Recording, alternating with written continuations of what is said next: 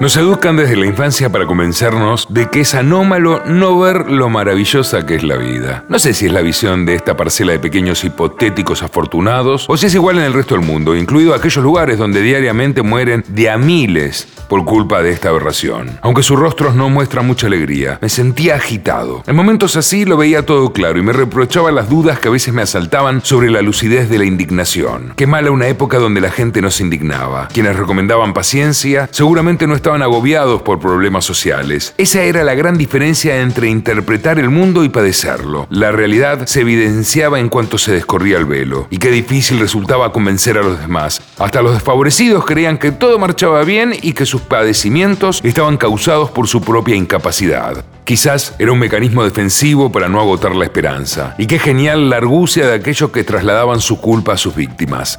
Qué poder el de la mentira desleída en ficción.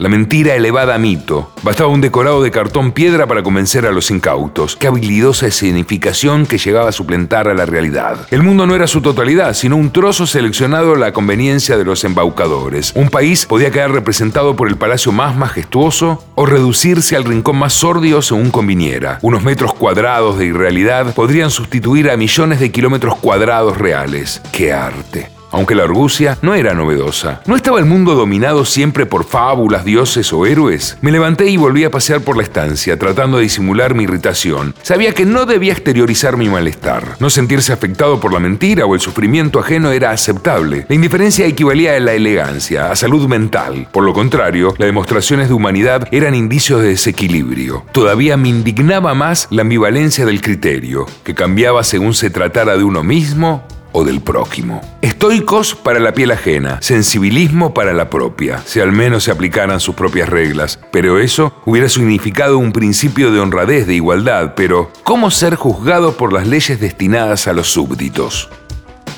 Extracto del Club de los Suicidas, de Luis Méndez.